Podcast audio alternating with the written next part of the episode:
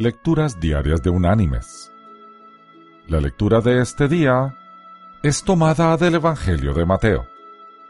Allí vamos a ir al capítulo 28 y vamos a leer desde el versículo 16 hasta el versículo 20, que dice, Pero los once discípulos se fueron a Galilea, al monte donde Jesús les había ordenado.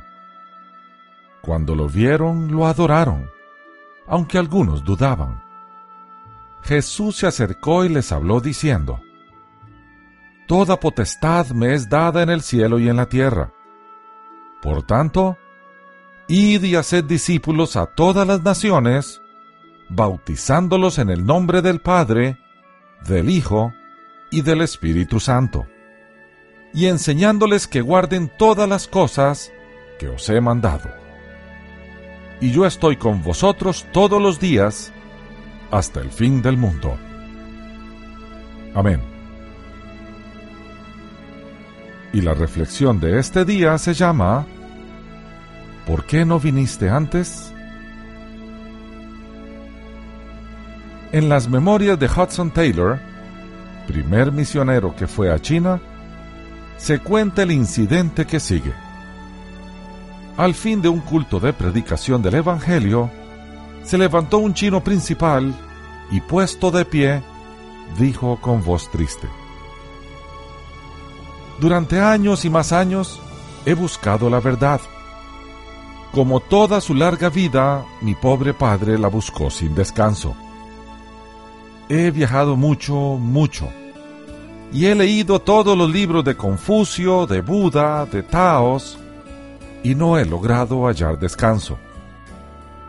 Y hoy, por lo que acabo de oír, siento que, al fin, mi espíritu puede descansar. Desde esta noche, yo soy un seguidor de Cristo. Después, dirigiéndose al misionero, con voz solemne le preguntó lo que por años conmovió y seguirá conmoviendo a los que de veras aman a los pecadores perdidos. ¿Por cuánto tiempo conocéis las buenas nuevas en Inglaterra? Por centenares de años, contesta Taylor. ¿Cómo? ¿Es posible? exclamó el chino. ¿Por centenares de años? ¿Es posible que hayáis conocido a Jesús el Salvador por tanto tiempo y hasta ahora no nos lo hayáis hecho conocer a nosotros? Mi pobre padre buscó la verdad por muchos años y murió sin hallarla. Oh, ¿por qué no vinisteis más pronto? ¿Por qué no vinisteis antes? Mis queridos hermanos y amigos, He aquí el grito de todos los que ignoran las buenas nuevas de salud.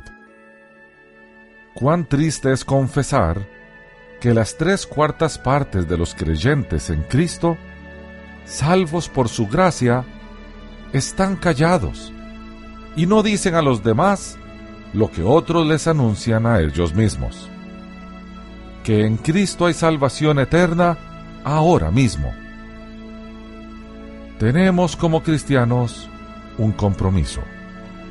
Compartir la verdad de Dios con todos aquellos que no la tienen. No es una opción, es una comisión. Que Dios te bendiga.